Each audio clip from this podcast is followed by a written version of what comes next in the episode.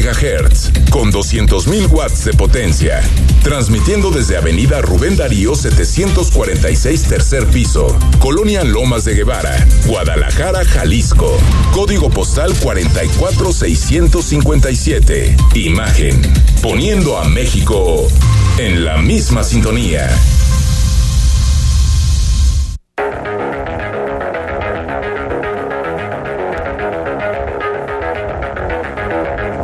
Escuchas imagen. Escuchas Imagen Radio.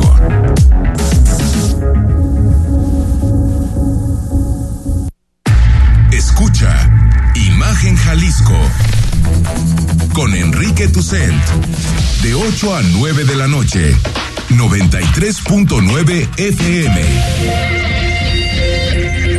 Imagenguadalajara.mx. Imagen. Más fuertes que nunca.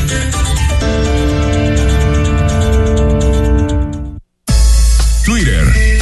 Arroba Imagen Radio GDL. Imagen. Más fuertes que nunca.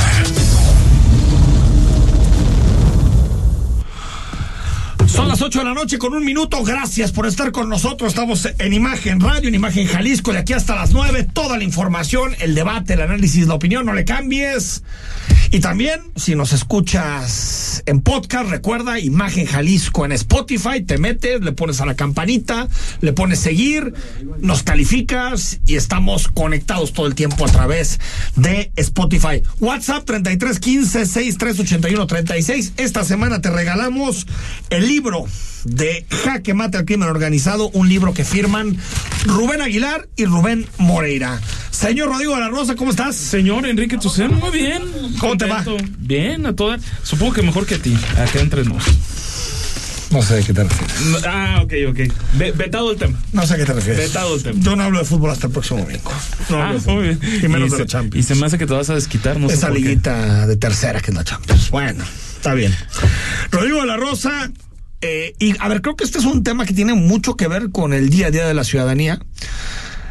Hay que, prácticamente en cada avenida, vemos todos los días estos famosos choques lamineros, ¿no? Que son, pues lo que les solíamos llamar un besito, ¿no? Entre Exacto, coches, entre ¿no? coches. Que apenas se dañan los autos, no hay ningún lesionado, simplemente hubo un encontronazo entre dos coches. Y sin embargo, por aseguradoras y por muchas cosas, los coches se mantienen en la vía pública y generan un tráfico tremendo. Y por más que se ha intentado hacer cambios, pues nomás no se puede. Y los diputados quieren volverle a entrar al tema. Y se supone que este, que este mes ya tendría que estar legislado. Fue en 2020 cuando el entonces diputado de MC, que hoy trabaja en la Secretaría de Movilidad, Jonadab Martínez, hablaba precisamente de este tema. Hoy lo hace la diputada Mónica Magaña, también de MC, y ella de lo que habla es que finalmente ahora lo que habría sería una especie de acuerdo entre particulares. Es decir, tiene seguro. Yo tengo Pero seguro, ya está. nos ponemos de acuerdo. No, Enrique, sucede que muchas veces las aseguradoras difícilmente te quieren hacer un, un pago, se quieren hacer cargo de los daños generados si es que se movieron de la vialidad. ¿Pero hasta qué que no llegue. es eso? Son, hay 34 aseguradoras en todo Jalisco, Ajá. según detalla la diputada. Estas estarían en una especie de acuerdo legislativo para decir, ok, si se movieron, de cualquier forma nos hacemos cargo. A ver, a ver. Algo que no sucede actualmente. Escuchamos a la diputada Magaña. el convenio que se está a la Asociación Mexicana de las Aseguradoras es que ya no va a necesitarse ni a un tránsito, ni a un policía municipal, o lo que la iniciativa proponía en la anterior legislatu- legislatura, que fueran peritos. Pero me tiene el mismo problema. ¿Cuántos peritos te gusta que sean suficientes en la zona metropolitana para los choques en hora pico? Es insostenible, ¿no? No porque la iniciativa fuera mala, sino porque la ciudad no deja de crecer, lo- el parque vehicular no deja de crecer y bueno, siempre es una conducta particular que no se puede controlar. Entonces, ¿qué hicimos? No peritos, no autoridad, que sea la persona que ante un convenio que va a existir A ver, y aquí seguimos dependiendo de la voluntad de ambas partes, ¿eh? Pero que tenemos que suponer que va a haber una voluntad, ¿Por qué? Enrique. A ver, A ver, si los me dos ha están tocado- asegura- asegurados, ¿cuál Sí. sería el problema? Pues ¿quién tiene la responsabilidad? Es que no es igual, Rodrigo. No, es que te- Si tú asumes la responsabilidad, acuerdo, no te cuesta nada. De entrada. Pero, a ver, el daño a tu auto, tú lo tienes que pagar. A ver, vamos poniendo un ejemplo. Tú y yo chocamos. Sí, que esperemos que no. Esperemos que no. Al menos hoy no. y yo asumo la responsabilidad del choque.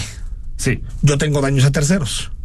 Exacto. A ti la reparación de tu coche no te, no te cuesta nada. No, porque. A mí repararte tu coche no me cuesta, pero sí me cuesta reparar el mío. Correcto. Entonces entramos a un debate en donde mucha gente dice, pues que venga vialidad y defina quién fue el culpable de esto. Eh, es que. O sea, para eso se necesita una ciudadanía responsable que se haga responsable ¿Y de quien la riega y en la vía que no la hay? Yo creo que no. Yo creo que hay mucha gente que dice, no, pues yo no tuve la culpa. Sí, y hazle como quieras. Porque llega un momento que los. los Tú me peritos- pegaste a mí, oye, pero tú te metiste. Para, para todos los choques lamineros que hay en la ciudad. Imagínate, pues tampoco hay peritos que No, alcancen, de Enrique, broma. y a final de cuentas, el 60% de O sea, los es que lo que yo creo, lo que yo, eso, lo que yo creo es, eh, eh, tiene que estar el interés público por encima del interés de los particulares. si chocan, se tienen que mover. Y ya después, los particulares tienen que decidir cómo hacerle.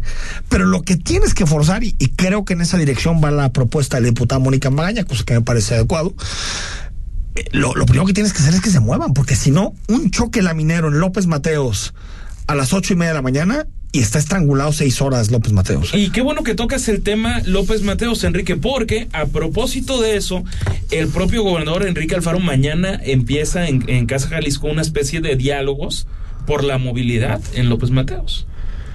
Que- misma Y- avenida que fue colapsada hace que fue tres semanas por horas y horas y horas, precisamente por un choque, por un choque laminero, ahí en lo que es López Mateos Sur. Imagínate nada más.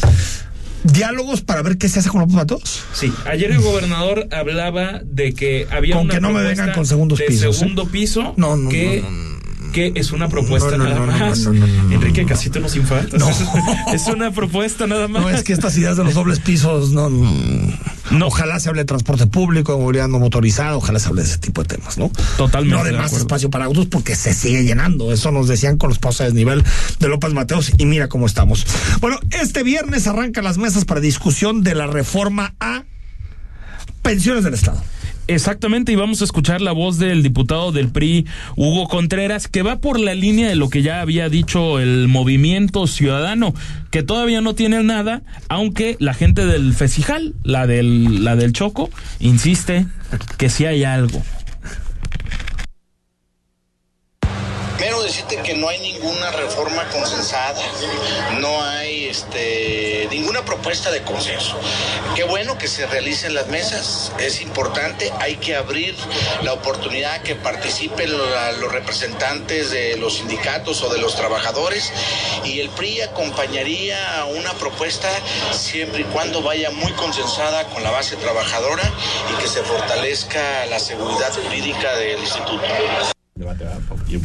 Oye, y también habló el titular de pensiones, ¿no? Héctor Pizano. Héctor Pizano, que andaba por ahí en el Congreso porque entregaron un reconocimiento a los charros de Jalisco. Ah, mira. Y pues habría que estar.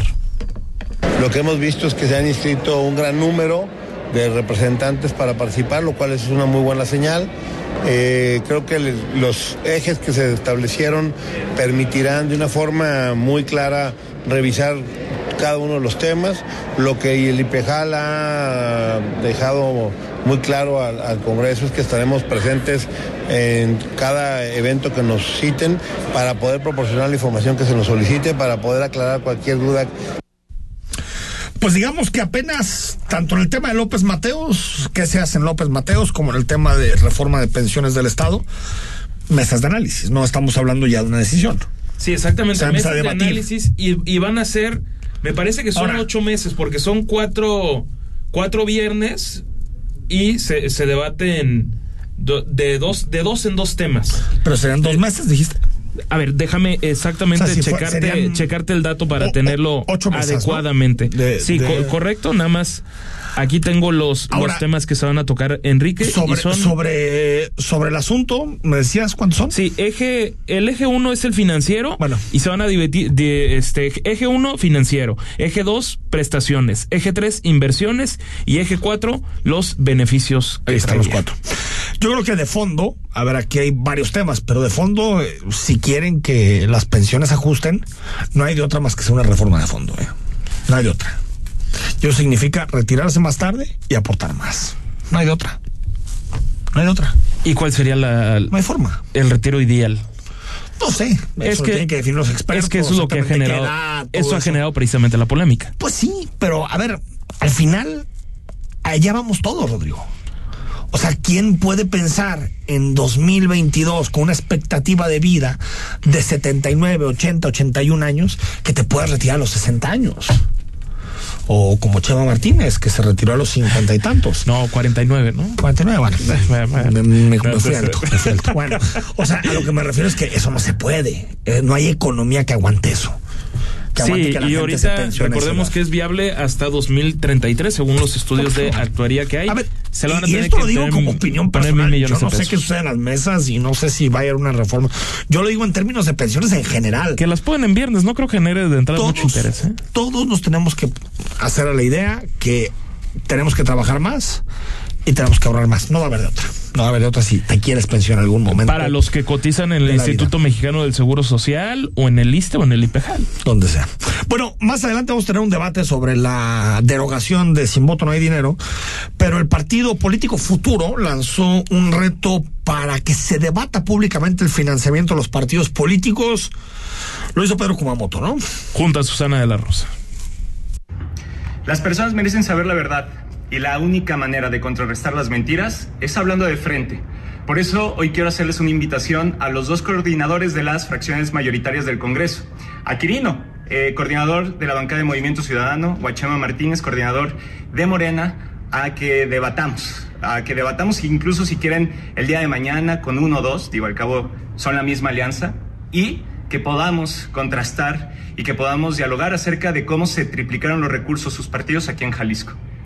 Ustedes hablan de ahorro, hablan de democracia y de austeridad cuando eso es lo que menos les importa. Hablemos y hablemos de frente.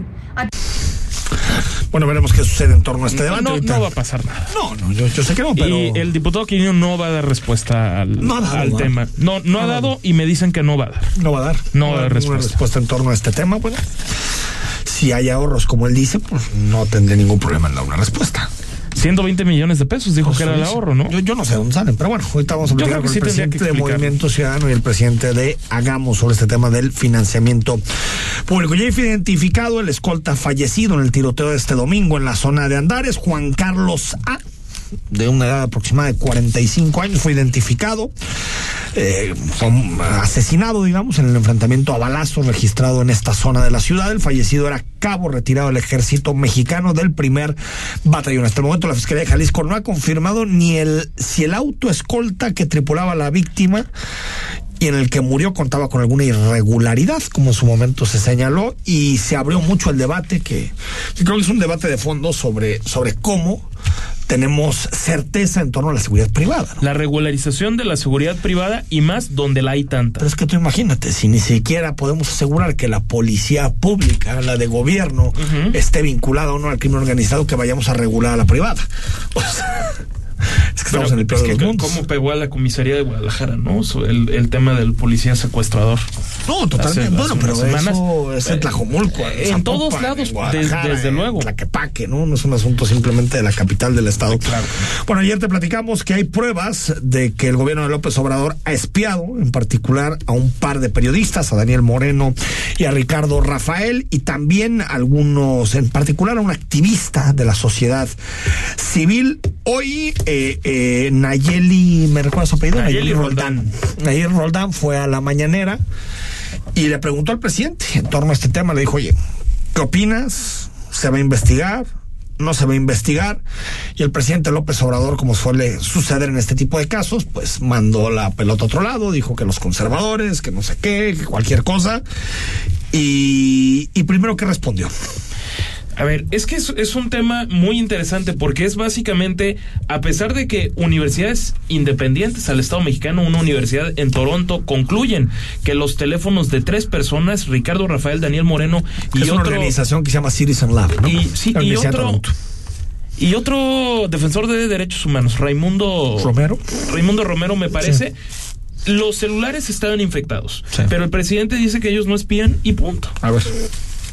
Y la verdad, no eh, hay elementos, no tendríamos por qué, además de ser indebido, contrario a nuestros principios, a nuestras convicciones, nosotros que hemos sido espiados durante años, perseguidos durante años, no podríamos hacer lo mismo, pero estaba yo viendo que eh, uno de los que se queja es el señor Ricardo Rafael.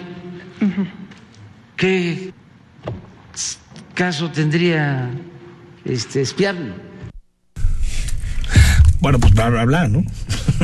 no responderá el presidente. Y también señaló que es que estamos básicamente en, en, en, la, ¿cómo se le puede decir? En, en, en una especie como de homenaje a la posverdad, ¿no? Eh, totalmente. Eh, que los portales, imagínese usted, proceso, Aristegui y Animal Político aplaudieron a los gobiernos anteriores. De información, el suyo, por ejemplo, eh, tenían muy buena relación con los anteriores gobiernos. Y ahora se han dedicado a atacarnos a nosotros y pues cualquier cosa eh, quieren que se convierta en un escándalo. También para aclarar a, a, quienes nos estén viendo, en Animal Político publicamos el sexenio pasado la estafa maestra y las empresas fantasma de Duarte, eh, para que reconozcan este qué, qué medios somos. Pues ahí está, ¿no? Clara la respuesta, ¿no? Digo, que Animal Político aplaudió el sexenio pasado. Fíjate, ¿no? Pues mira, el caso por el que Rosario Robles estuvo en prisión más de tres años. Tres años, sí. Es una publicación directamente de Animal Político. El caso que desmoronó al presidente Peña no fue Ayotzinapa, mucha gente lo dice, no. El caso fue la Casa Blanca. Exactamente. Lo que terminó de, de sepultar a, lo, a, a, Peña Nieto fue la Casa Blanca, que lo publicó Aristegui, Aristegui Noticias. O sea, mira, pero con un presidente que miente como habla, básicamente una tras otra y se tras otra con una impunidad yo ya no sé yo ya no sé qué tan importante es responder a ese tipo de cosas pues es que ya es una serie de mentira tras otra sí, es que es tan fácil de verificar ni siquiera tienes que dar un googlazo es tan fácil de verificar lo que hizo Animal Político al sexenio anterior y lo que hizo Aristegui Noticias que verdaderamente tiene, tiene poca importancia. Ahora, esto no es un asunto de voluntad. ¿Se, se espió o no se espió? Que se presente la investigación. Hasta ahí. Yo la verdad es que en la palabra del presidente no creo. Que diga que se investigue el tema y si se encuentran visos, que, que se sepa quién ordenó, quién ordenó espiar ¿Pero quién crees que va a investigar teléfonos. eso? Pues sí, ese es el problema. Ese es el problema. Sí, sí, sí. Fíjate, a la Sedena. Imagínate. A los militares. Alejandro Hertz Manero eh, eh, investigando a los militares. A Luis Crescencio, por favor. Bueno, y, y hablando de los militares, eh, esta parte estuvo interesante, ¿no? De la mañana, porque le hacen la pregunta al, al presidente López Obrador sobre el hecho de, de esto que trascendió en los Guacamaya Papers, le podemos decir. Podría los ser. papeles de ya Guacamaya. le dicen. O Guacamaya Bueno, Leaks. Guacamaya Leaks. Trascendió que, que uno de los elementos que se estaba debatiendo es que las Fuerzas Armadas, en particular la Sedena, tenga su propia aerolínea. Pues, Air Sedena. me gustó el ¿No? nombre. Air Sedena. Sí, Bueno. me gustó el nombre. Y, y entonces le pregunta al presidente si es verdad, dice que sí, y después pregunta, ¿pero dónde salió esto? No, pues que en Guacamaya. Ah, no, no que eran puras mentiras, ¿no? Bueno, as- así admitió el presidente lo de lo de la aerolínea. Es cierto. Es cierto eso. Ah, de ahí, de ahí salió. Sí, del hackeo. Sí. Este. Sí, se está trabajando en eso. Es este. La posibilidad de que se tenga un proyecto para contar con una línea aérea que maneje la misma empresa que va a tener a su cargo el tren Maya. Pues una más, ¿no? Pues adelante. Una aerolínea. Una aerolínea de la Sedena. Y ahí tendría el avión presidencial. Capaz de que por eso sí volaría. ¿Sí? Sí, el avión presidencial. ¿Para subirte? Una curiosidad. Caro, ¿no? Yo creo. Yo Está carito. que caro. Fifi. Bueno, antes de irnos al corte, ayer presentó la jefa de gobierno de la Ciudad de México, Claudia Sheinbaum, su cuarto informe de gobierno. Lo escuchamos a pausa y cuando regresemos, debate sobre financiamiento de partidos.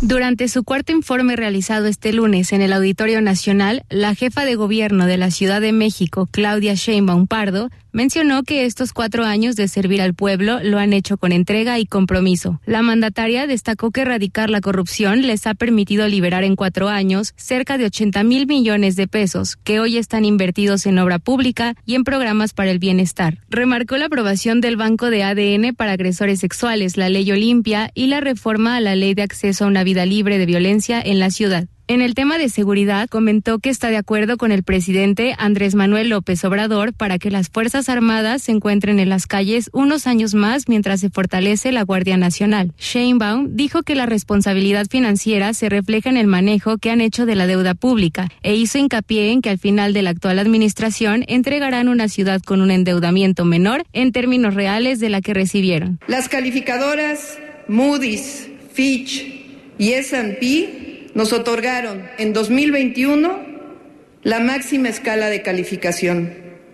Sin aumento de impuestos y con menos endeudamiento, la inversión pública fue mayor en 20% en el periodo 2019-2022 comparada con los años 2013-2016 de la anterior administración. Agregó que la ciudad continúa recuperando su actividad económica después de la pandemia. La inversión extranjera directa alcanzó en el primer semestre del año un máximo histórico en la ciudad de 9.356 millones de dólares, que representa el 34% del país, 127% más que lo captado durante el mismo periodo de 2021 y de los cuales 86% son nuevas inversiones. La jefa de gobierno afirmó que estos datos reflejan la confianza de los inversionistas del país y de la capital. Por último, agradeció la presencia de todos los asistentes y convocó a la ciudadanía a que juntos se siga haciendo historia. Para Grupo Imagen, Wendy Fernández. El análisis político. A la voz de Enrique Tucent. En Imagen Jalisco. Regresamos. ¿Sabes cuál es la cosa más fuerte del mundo que no se puede romper? Ay, buena pregunta. El amor. No, El acero. no, una promesa. Todos los partidos políticos se comprometieron a escuchar lo que las niñas, niños y adolescentes de México dijeron en la consulta infantil y juvenil 2021 para generar políticas públicas que mejoren este futuro. Conoce los resultados en INE.mx. Mi INE es valioso porque nos escucha y nos une. Conoce más en www.santander.com.mx diagonal cashback. Cuando pagas con tu tarjeta de nómina Santander en cines, conciertos y teatro, ganas más porque te regresa 2% de cashback, baby. Y si pagas con tu Like You, ganas 5% de cashback, baby. Cámbiate a Santander. En Hospital Ángeles del Carmen queremos un México lleno de vida. Si te perdiste la entrevista de las personas mayores y su inclusividad con la función renal con el doctor Eduardo Torres, escúchala en Spotify en cualquier momento. Imagen Jalisco. En Hospital Ángeles del Carmen queremos un México lleno de vida. Nadie te cuida como nosotros. Imagen. Sonido. Sintonía.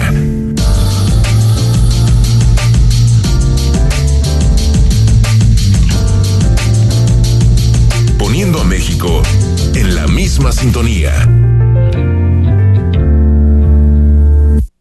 Las voces más importantes del análisis político en Jalisco en un espacio para comentar, reflexionar y polemizar sobre los temas de tendencia a nivel local, nacional e internacional. Imagen, más fuerte que nunca.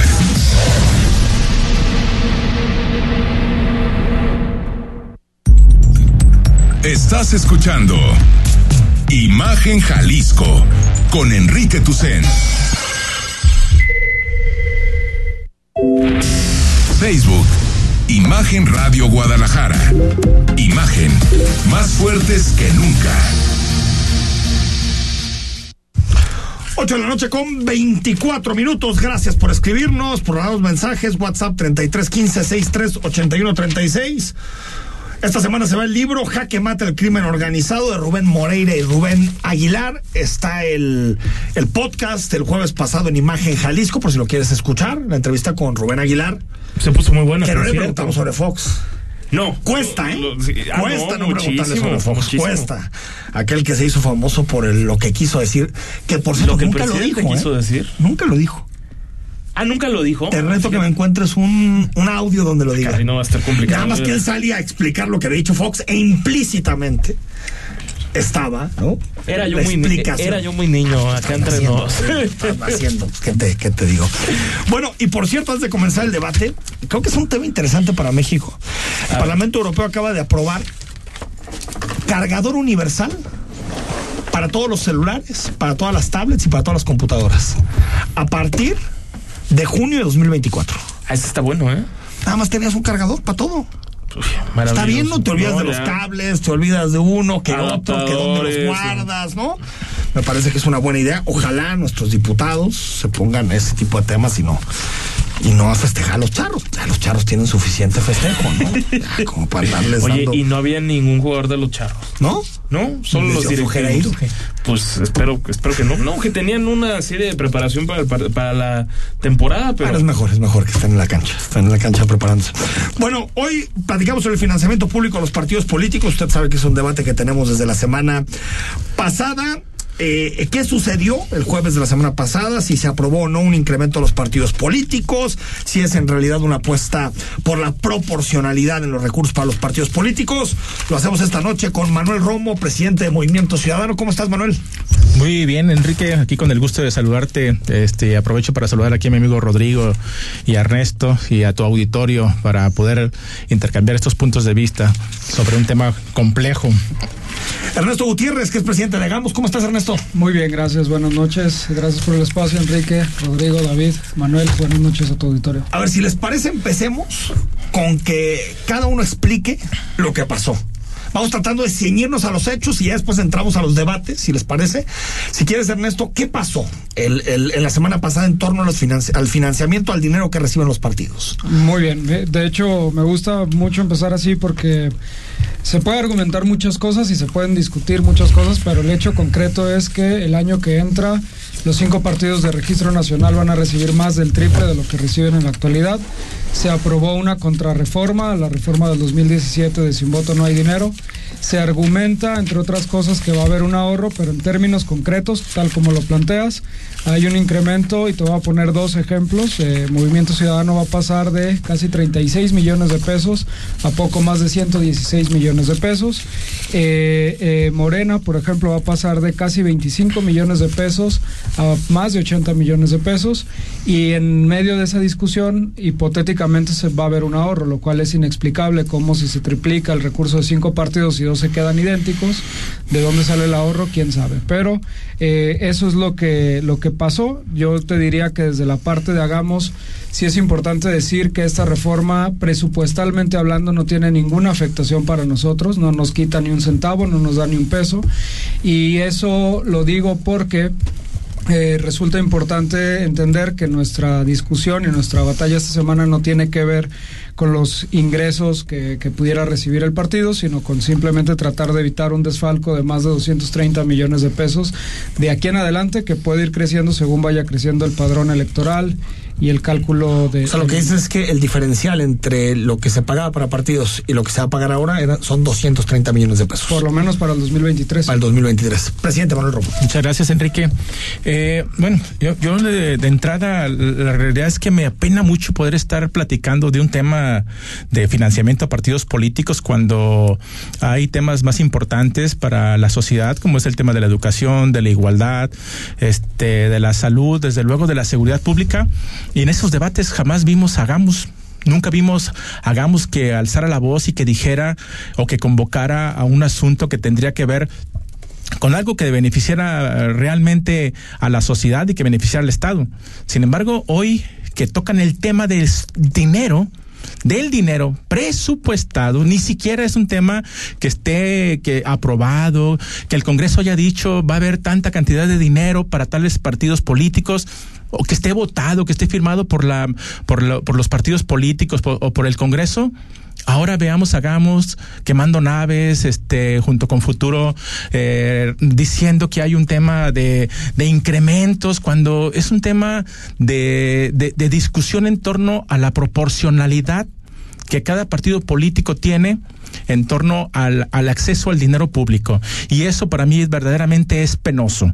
Sin embargo, yo asisto a este, a este diálogo con mi compañero de Hagamos y desde luego desde aquí también saludo a futuro en, en torno a, a, lo que ha estado haciendo y manifestando en los últimos días, que es un tema por demás de incongruencia que jamás vimos a futuro, jamás vimos hagamos en las discusiones públicas en los últimos meses, pero hoy que se toca el, tema del dinero que pueden ellos perder de acceso al financiamiento público, es cuando estamos este, escuchándolos en todos los medios diciendo que hay un tema de, de, de incongruencia, de, de, este, de reparto pro, desproporcionado, en fin, y eso es verdaderamente penoso. Y yo ofrezco de antemano una disculpa a la sociedad, pero tampoco puedo dejar el espacio sin que podamos fijar estas posiciones.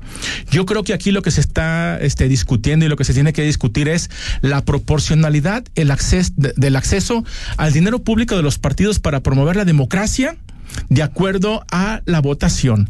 Eso es lo que se está discutiendo y eso es lo que se debe discutir y eso es lo que siempre hemos ponderado desde que irrumpe en la escena local, eh, y digo en la escena local como partido local, tanto Hagamos como Futuro, con un acceso a bolsas millonarias y que jamás dijeron nada.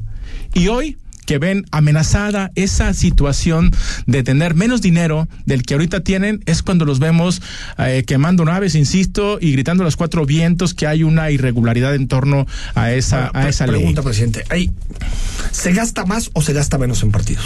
Ahorita se gasta menos en partidos. Ahorita dices con si ahorita con no el dinero o con la reforma que se que se aprobó. Es que el te, de, de, de, nuevo, Enrique, lo que estamos ahorita, este, lo que lo que te pretende llevar tanto futuro como hagamos a la, a la discusión es un presupuesto, es algo que no siquiera es tangible. Es decir, Pues es que ese dinero no se ha calculado. Pues claro Eso que no, o sea, de entrada, ¿dónde está, dónde está la afectación? Sí hay una fórmula, ¿no? Hay una forma, exactamente. Y esa es la, esa es la parte que a tanto a futuro como hagamos le preocupa. Porque por fin va a haber una proporcionalidad en torno a, lo- a los votos que obtuvieron de acuerdo al resultado de la última elección. A ver, si y ahí es donde está la preocupación real de hagamos. Que Ernesto responda. A ver, eh, hay varias mentiras aquí que me gustaría aclarar. La primera tiene que ver con nuestro posicionamiento. Digo, pobre Rodrigo, cada semana lo estamos convocando a cubrir prácticamente por semana Pero ruedas ¿por de prensa, Si- si temas. eso se dedica, si a él le encanta. Al revés me hizo, oye, en el Congreso van a presentar tal. Adelante. Bueno, Pasa pero- uno pasando Adelante, re- señor de la Rosa, por uno favor. pasando re bien. No, la realidad es que todas las semanas estamos eh, dialogando sobre temas de seguridad, propuestas en el Congreso, metidos de lleno en la agenda pública. Eh, pues es una mentira, evidentemente que no, que no tenemos posicionamiento permanente. Lo segundo, eh, no, pues es que no estamos inventando nada. Efectivamente hay una fórmula y si se aplica la reforma que se aprobó el jueves de la semana pasada, no hay más. O sea, se aplica esa fórmula, se calcula y listo. Ya sabemos exactamente lo que se va a entregar porque esa fórmula te dice lo que tienes que multiplicar y listo, ¿no? Y efectivamente no se ha aprobado porque se va a aprobar cuando se apruebe el presupuesto, pero no hay manera de moverle, pues, o sea, con la con la fórmula que ya se aprobó va a incrementar más de 230 millones de pesos el gasto en partidos y vuelvo a insistir porque menciona Manuel que tenemos temor por los recursos que vamos a perder. No, hombre, a nosotros no nos afecta en lo más mínimo. O sea, la fórmula de los partidos locales queda exactamente igual que como quedaba. Entonces, ninguna de esas realmente es la motivación de lo que estamos diciendo, sino que en un estado en el que en dos legislaturas la mayoría del gobernador se han aprobado créditos, macrocréditos y créditos quirografarios por más de 20 mil millones de pesos, entendiendo que hay necesidades, que hay prioridades, que hay un montón de cosas para las que hace falta echar mano del presupuesto, pues ahora sí hay condiciones para triplicarle el recurso a los partidos nacionales, además en el momento de mayor inflación de la última década. Y eso sí se puede. Entonces, ese debate eh, es importante. Y sobre la parte de la proporcionalidad, porque ya sé hacia dónde va el debate, porque entre otras cosas que se mencionaron, se dijo que nunca habíamos dicho nada. Bueno, en este mismo espacio el año pasado estuvimos varias veces discutiendo el mismo tema. Eh, no, la parte de la proporcionalidad, yo diría varias cosas, pero diría una central. Si se quiere cambiar de fondo el esquema del financiamiento de los partidos políticos, todos los partidos que aprobaron esta reforma el jueves, los cinco, tienen prácticamente los votos totales de la Cámara de Diputados en donde se puede hacer una reforma electoral y no decidieron pasar por ahí. No decidieron convocar. esa es la federal. Claro. Estos partidos, entre todos, quitando nada más a los diputados y diputadas sin partido, tienen todos los votos. Ya hay una reforma electoral con la que no estamos de acuerdo en muchas cosas, pero, pero ahí está la oportunidad de discutir realmente una reforma que sí nos afecte a todos los partidos y que discuta cómo se financian, cuáles van a ser los candados, cuáles son las reglas de proporcionalidad y todo. Pero lo que hicieron aquí no tiene otra explicación y me parece que todo lo demás es ruido. ¿Qué es qué se aprobó? Echar para atrás una reforma por la que se habían peleado la paternidad, incluso en su momento en el 2017, que en efectos prácticos manda el triple el recurso a estos partidos y vuelvo a insistir. Nuestra posición no va desde la posible pérdida de dinero ni desde la potencial ganancia porque nosotros nos aplica una fórmula establecida en la Ley General de Partidos Políticos y no se puede ni un peso más ni un peso menos y queda exactamente Ahora, eh, presidente, en términos locales, si era extraño que Hagamos tuviera casi el mismo dinero que, que Movimiento Ciudadano, teniendo una diferencia de 8 a 1 en votos. Sí es extraño porque es el primer caso, digamos, que existía a nivel nacional que, que, que, se daba en estas circunstancias, pero está perfectamente justificado por algo que nosotros ni siquiera tenemos nada que ver, que es una sentencia de la Suprema Corte de Justicia que habla precisamente de la equidad y lo que dice es los partidos locales no pueden sufrir este recorte por una razón muy sencilla, porque los partidos nacionales, a diferencia de los locales, tienen una doble fuente de financiamiento, una nacional, una bolsa nacional a la que acceden, más todos los OPEs. Pero que es todo para el país, ¿no? Es todo el país, la sí, el nacional, ¿no? partido. Y nada más por ponerte otra vez dos ejemplos. Eh, Movimiento Ciudadano a nivel nacional, sin contar lo que se le va a dar en todos los estados, va a recibir casi 575 millones de pesos y Morena nada menos que 1.784 millones de pesos, otra vez en números redondos. Entonces, cuando lo que determina la Suprema Corte es si un partido de 32 millones va a competir contra uno de más de 600, pues por supuesto que no le puedes aplicar esa fórmula. Es extraño si lo encierras en el caso local, pues sí, pero no es el caso y es un argumento que los partidos nacionales no han querido llevar a la mesa cuando discuten esto. A ver, que responda Manuel Romo y, y Rodrigo La Rosa les hace alguna pregunta. Bueno, eh, es evidente que a lo que comenta eh, Ernesto me da completamente la razón. Eh, de acuerdo al- al- a lo que cuesta un voto obtuvo Movimiento Ciudadano, de acuerdo al presupuesto asignado, son 35 pesos por cada voto que obtuvo Movimiento Ciudadano. Y por cada voto que obtuvo Hagamos, son casi 230 pesos. Es decir, hay una desproporcionalidad y una incongruencia total en lo que está diciendo. Ahora, si él este no es lo que si ellos si si hagamos y futuro no lo que están peleando no es el dinero pues yo lo reto de manera muy sencilla simple y llana ¿Por qué no nos vamos a la proporcionalidad del 20% de la UMA? Para el público en general es bien complejo eso de eso del tema de la UMA, pero es nada más establecer de acuerdo a la bolsa que existe del presupuesto para los partidos la proporcionalidad en cuanto a los votos que sacamos. O sea, así de simple. fórmula- Que había exactamente. ¿Sabes qué es lo que pasa, este, mi, mi querido Enrique, Rodrigo y el auditorio en general? Que, que si, que si el presupuesto que si el presupuesto en este momento simplemente aumentara, es decir, los 119 millones de pesos que, que se, asignaron para los partidos políticos, simplemente se asignara de manera proporcional, hagamos, tendría un presupuesto de 9 millones de pesos. De ser un partido millonario, de 28 millones y casi 30 millones de pesos, bajaría a 9 millones de pesos de acuerdo a los votos que obtuvo. ¿sí? Movimiento Ciudadano no nació en el poder. Movimiento Ciudadano nació sin registro, peleó, buscó la manera de que, de acuerdo a su plataforma política, sus liderazgos, en cada región y en cada lugar del- de, cada municipio de- del estado lograr los votos que hoy tiene.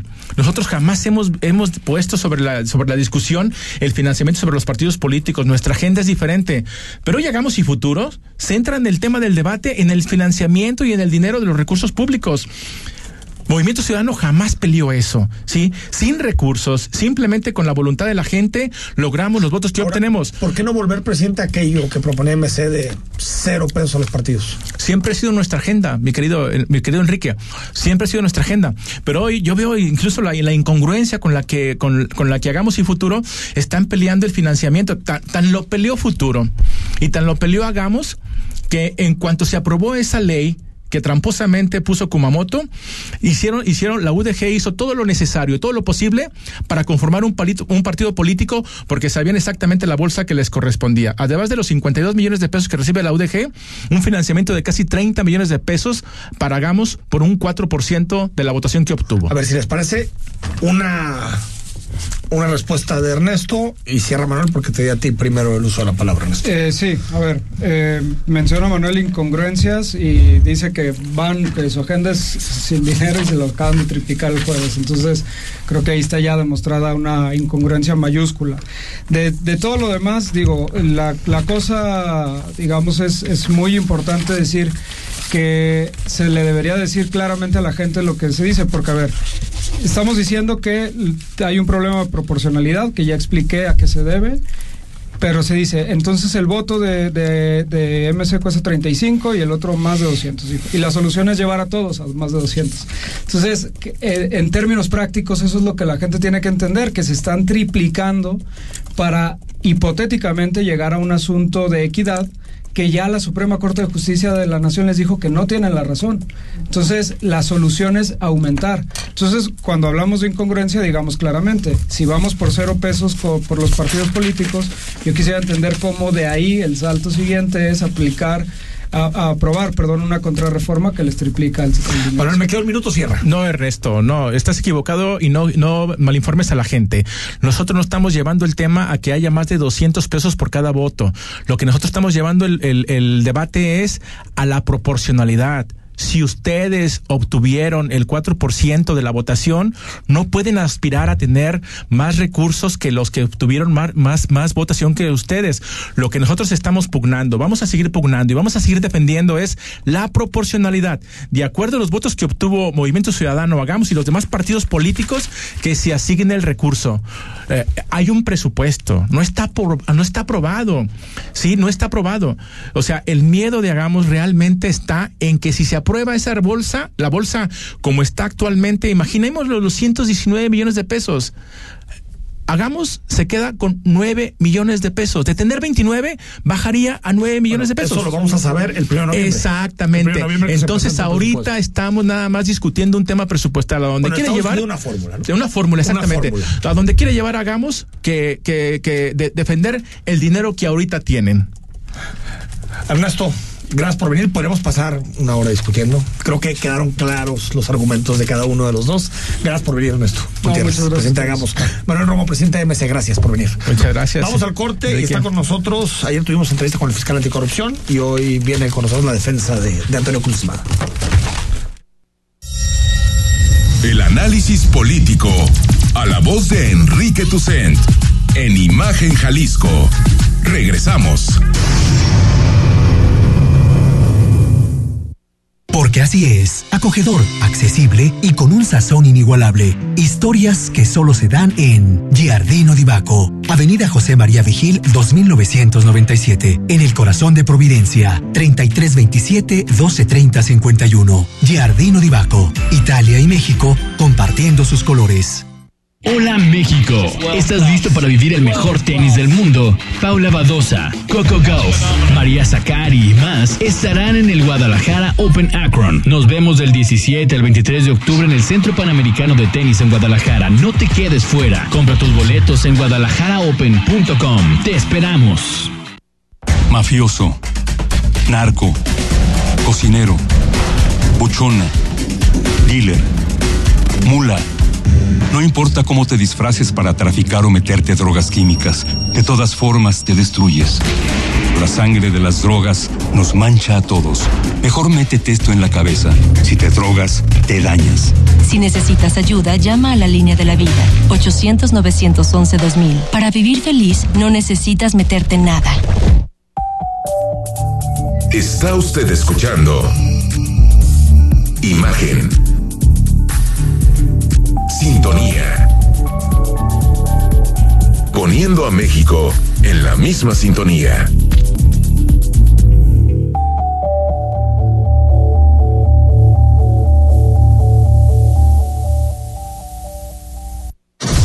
Las voces más importantes del análisis político en Jalisco, en un espacio para comentar, reflexionar y polemizar sobre los temas de tendencia a nivel local, nacional e internacional. Imagen, más fuerte que nunca. Estás escuchando Imagen Jalisco con Enrique Tucent. Instagram, arroba Imagen Radio GDL. Imagen, más fuertes que nunca. 8 de la noche con 45 minutos. Gracias por estar con nosotros. Estamos totalmente en vivo. Mándanos tus opiniones al 33 15 63 81 36. Estaremos encantados de leerte y de saber qué opinas de los temas que hemos platicado esta noche. Bueno, eh, queremos, como siempre, darte las, todas las partes en torno a los temas. Recordemos que ayer eh, se decretó en, en, primera instancia una sentencia en contra del ex secretario de Salud, Antonio Cruz Esmada. Nueve años de prisión y un pago de 5.6 millones de pesos. Ayer estuvo con nosotros el fiscal anticorrupción y queremos también saber la opinión de la defensa, del abogado defensor de Antonio Cruces y está con nosotros Luis Campos. ¿Cómo está? Pues mucho gusto, gracias a ustedes por, por dar el, digo, ciertamente es un derecho interesante el ejercicio de la réplica. Nosotros no es el foro, pero pues agradecimos. Nosotros cuando nos busques espacio. hay espacio gracias. para todos. Te agradezco por venir. Eh, a ver, ¿cómo está el caso? Sabemos que hay una sentencia. Así es. Que esto nos decía ayer el fiscal. Apenas comienza, pero ya hay una sentencia, ¿no? Sí, apenas comienza, digamos, eh, si lo ponemos en términos de lucha, esta fue la primera caída y nos faltan dos. Eh, estamos en el, en el escenario del foro local, ¿no? La instancia judicial ante la autoridad del Estado de Jalisco. Eh, la Fiscalía presentó su caso, fuimos escuchados en un tribunal. Ciertamente, eh, para dar claridad, se vio con, con una eh, con los lentes que puso la fiscalía al tribunal. Nosotros lo vemos así eh, para tratar de ejemplificar. Eh, estamos convencidos de, de tener la razón. Desafortunadamente en estos en estas cuestiones bueno hay una persona inocente en prisión con las consecuencias que tiene para él y para su familia. El tiempo precisamente el famoso tiempo es el que pone las cosas en su lugar y da la razón a quien verdaderamente la tiene a, a ver, no, nos dijiste, el juez vio las cosas con los lentes de la Fiscalía Anticorrupción. Así es. Eso dices. Sí. ¿Sospechas de algo? No, no, para nada, no. A ver, esto es un O sea, tema ¿crees de que posturas. le compró la versión? Pero Sí, no porque haya detrás nada. Claro, no, Ni esa- presiones es- políticas, porque sabes que cuando hay políticos en medio, Esas cuestiones, mira, yo soy ajeno, yo soy abogado penalista, yo no soy por político. eso no, no, no está señalando el juez de tener No, parcialidad hombre, política. Absolutamente, ni- no. ni soy nada. un abogado que creo en las instituciones, convencido estoy de la inocencia, convencido estoy que el caso eh, tiene deficiencias, pero pues este, en esta instancia eh, desafortunadamente no nos dieron la razón y eso no significa que no la tengamos, ¿no? Este, estos, estos procedimientos judiciales litigiosos se llevan al tiempo y, y te digo, lo, lo, lo triste... Sí, a ver, lo que nos decía pa- para ir al fondo del asunto, Sí. el, el fiscal anticorrupción nos decía, nosotros logramos la sentencia por un gasto que hizo la Secretaría de Salud, 5.6 millones de pesos para comprar cámaras de videovigilancia para centros de salud. Estamos Así de es. acuerdo en eso, ¿no? Eh, más o menos, pero sí, por ahí sí. va la acusación. por ahí va la acusación. Y lo que dice el fiscal anticorrupción es que no se encontró prueba de que esas cámaras se colocaron, incluso que se hayan comprado. Tú te ve por la cara que no estás de acuerdo. No, hombre, es, eh, pero a años luz de la realidad. O sea, si eso es lo que le explicaron, digo, el fiscal desafortunadamente no fue a las audiencias. Desconozco si ya su equipo de, de- su equipo de fiscalía especializada en combate a corrupción, que estuvimos prácticamente casi siete días eh, eh, compartiendo sala, muchas horas de convivencia, muchas horas de, de repetir y repetir lo mismo. eh, jamás, o sea, el reconocimiento expreso, parte de la acusación es que hubo esa autorización y un pago.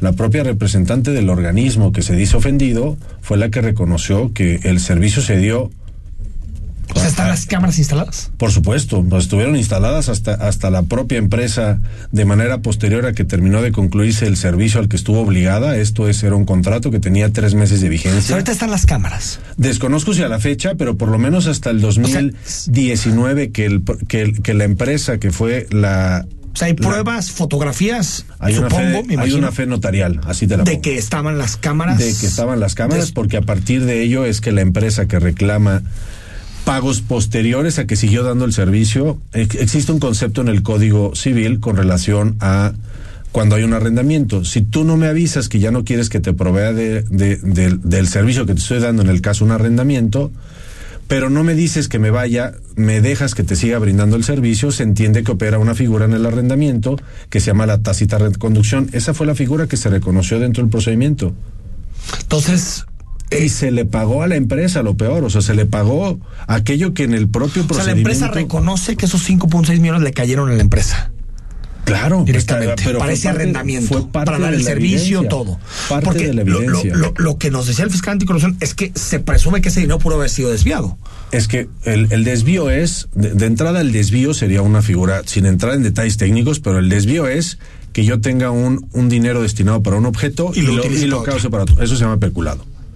En el caso aquí es, existen diferentes hipótesis eh, que especifican cuando una persona puede incurrir en el ejercicio indebido en la forma que estaba redactado para 2015 antes del modelo del Sistema Nacional Anticorrupción, que inclusive el Código Penal fue ajustado para los modelos, los delitos en materia de hechos de corrupción, y entonces es que él haya dado una autorización entonces, de si contenido no se económico. comprobó eso, abogado, el juez que dice, el juez es que determina. Precisamente eso es lo, lo para nosotros, lo, digamos, eh, lo, lo, que nos sorprendió, porque pues, la verdad es que uh, hay, un, hay un procedimiento donde la evidencia, la evidencia con la que ellos construyen la acusación y el tribunal encuentra la responsabilidad, es la misma que a nosotros nos terminará dando la razón. No es que sea, no es que, no es que sea una obligación que nos tengan que dar la razón. Llegaremos a un momento donde esto, eh, pues, no se pueda sostener y entonces eh, al tiempo, al tiempo, eso es lo único difícil que hay una persona. Por, por esto tácito que nos decías. La tácita reconducción, efectivamente. O sea, dices que eso es lo que al final los. El, lo reconocieron en audiencia, digo, sin entrar en debate, o sea, yo sé que, eh, insisto, no es el foro ni el lugar, no. eh, pero bueno, entrando no, en pero ese queriendo detalle. entender un poco el caso. No, no, no tuve oportunidad, la verdad, lamentablemente por falta de tiempo, de haber eh, escuchado qué fue lo que el maestro Gerardo de la Cruz tuvo oportunidad de compartir con, el, con ustedes y con el auditorio pero bueno, si entró en polémica, para nosotros fue una tesis totalmente opuesta, que él, en efecto, como servidor público, si bien es cierto que él está obligado a cuidar el correcto ejercicio del gasto público, si hay una obligación de pago, tienes que cumplirla, no es que sea su dinero personal. Si llega alguien que te dice, tengo una necesidad de servicio, tú eres el que tienes el recurso, te dicen, hazlas, hay suficiencia, sí, puedo gastarlo, sí, y entonces te comprueban que en efecto el servicio se dio, te toca pagar. A ver, Rodrigo. Ahora, abogado, está el tema de las cámaras, pre, pero prevén ustedes como defensa que venga otra serie de, de, investigaciones que dice la fiscalía que sí la hay por su actuación en lo que fue el seguro popular y todo eso. Es decir, que eso lo trae la federación, ¿no? Sí, se, se podría, digamos, alargar la, la sentencia eventualmente? ¿Qué, ¿Qué sucede con los casos que ya hay investigados y que ciertamente no están en la cancha de la Fiscalía Anticorrupción? Eh, por lo menos a, hablando en plata, al margen de que tendría el derecho de la secrecía por obvias razones en mi carácter de abogado defensor, en aquellos procedimientos que han sido de carácter público desde 2019 que empezamos con estos procedimientos. Marzo del 19 fue cuando se dio a conocer uh -huh. la denuncia, digamos que nosotros la denominamos en la oficina como madre, porque de ahí sacaron varios hijitos, y entonces en lugar de tener un solo asunto, nos hicieron varios hijitos de varias esa denuncia madre, digamos. varias carpetas, porque se dieron cuenta que esa representaba una complejidad para ellos mismos y entonces nos, nos multiplicaron, digamos, por decir, las acusaciones. Se han ido resolviendo, eh, hay decisiones que se tienen que tomar, de, en este caso, de manera estratégica y que a la postre significa que te quedas con uno. Si, si él no hubiera querido estar aquí, no hubiera estado. Si él hubiera tenido miedo, no se hubiera quedado en Guadalajara. Por el contrario, hubiera aceptado esa responsabilidad. ¿Qué beneficios hay a cambio de declararte penalmente responsable de una conducta que te imputan, el que la propia ley penal contempla en el Código Nacional una salida que se denomina como procedimiento abreviado y a cambio de que tú aceptes la responsabilidad en el hecho, renunciando a lo que constitucionalmente tienes derecho por probar a ser juzgado ante un tribunal, desistes de ello, lo único es que lleva consecuencias. Pensemos aquí, oye, si la pena mínima era de dos años, declarándose responsable, supongamos que le hubieran quitado una tercera parte o la mitad de, de esos dos años. Lo único es que te queda la carga de la, la carga de la reparación del daño, que es parte de lo que también nosotros alegamos. Si aquí tenemos un contrato que fue ejecutado y el área que recibió dio por bueno, porque inclusive fue parte de la acusación, las transferencias y pagos y se identificó la cuenta con cargo a la Secretaría, bueno, en este caso el OPD Servicios de Salud Jalisco, que fue la que erogó el recurso, ¿cómo es que después vienes a decirme que también me acusas de la reparación del daño? Claro, porque el bien y el servicio se dieron. Déjame preguntarte, abogado, ¿por qué, si, si están tan seguros de la inocencia de Cruces, ¿por qué jugó al gato y al ratón con tantos amparos Fíjate y que es- escabulléndose? Esa es una. eh, eh, de entrada, yo creo que podría, podría eh, decir, eh, no es que no, no es que hubiera re- rehuido. Lo Ah, sí, único es que no. no generaban las condiciones, no, bueno, a ver. eh, Pero si pides, ¿cuántos amparos pidió? la verdad es que ni yo llevo la cuenta. El fiscal dijo Imagínate que nomás si eres abogado. había O sea, de más de 100, ¿no? Eso se habló lo que me refiero es que algo, y para alguien, tú nos dijiste, yo creo en las instituciones, pues es complicado pensar lo que único no es que estaban no hay un- escondiendo por- algo. Lo único difícil es que luego, pues, eh, las canchas no, no siempre son del todo parejas. O sea, no- no Eso es que la percepción. Hoy, hoy tuvimos en la tarde, yo tuve en la tarde oportunidad de, de transmitir un, un mensaje que él mismo no me escribió de su puño y letra. En la mañana estuve con él y llegamos a la convicción que era un momento de fijar un posicionamiento, más allá de que el debate, insisto, no es acá, el debate es en la cancha del litigio. Eh, pero es importante que nos escuchen, así como, como la fiscalía fija su postura, Sí, nosotros como defensa, me parece que Y- a nombre de él, porque él claramente no puede hablar y, y vaya que costó Y muy claro que hablara. Y está en tribunales y, y, y- y perfectamente entendido. Y al final, que sean las pruebas las que hablen. Es la justicia, es el Estado de Derecho más allá. Y yo estoy de acuerdo con usted, abogado. Nada más me cuesta trabajo entender por qué se resistió tanto Cruces. Claro. Pero bueno. ese, es, ese es uno de los temas. Abogado, eh, es tu casa. Cuando gustes, están abiertos los, los micrófonos. ¿eh? Gracias, igual. Para que digas lo que tengas que de decir. conversar con ustedes. Aquí sí hay cancha pareja. No sé entonces. Gracias, Rodrigo. Hasta mañana. Nos vamos. Soy Enrique Tucen. Hasta mañana, que ya será miércoles a las 8. Escucha Imagen Jalisco con Enrique Tucent de 8 a 9 de la noche 93.9 FM Imagenguadalajara.mx Imagen más fuertes que nunca Conoce más en www.santander.com.mx diagonal cashback. Cuando pagas con tu tarjeta de nómina Santander en restaurantes, ganas más porque te regresa 2% de Cashback Baby. Y si pagas con tu Like You, ganas 5% de Cashback Baby. Cámbiate a Santander.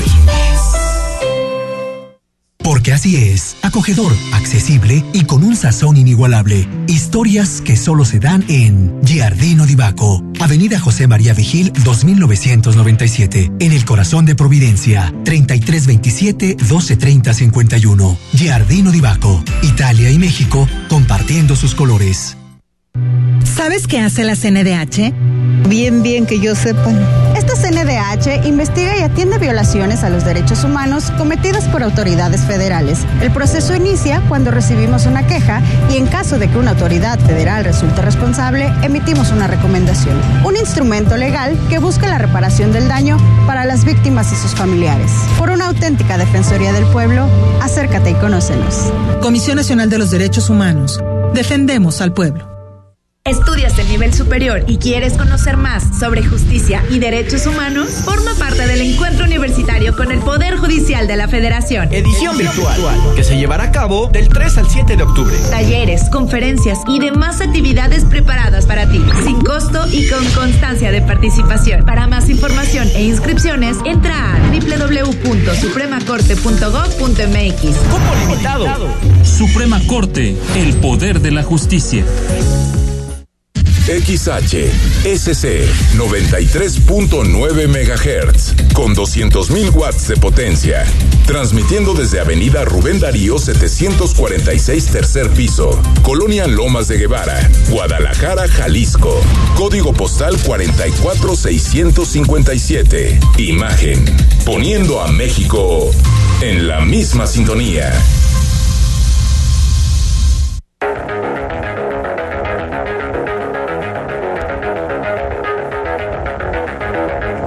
Escuchas imagen.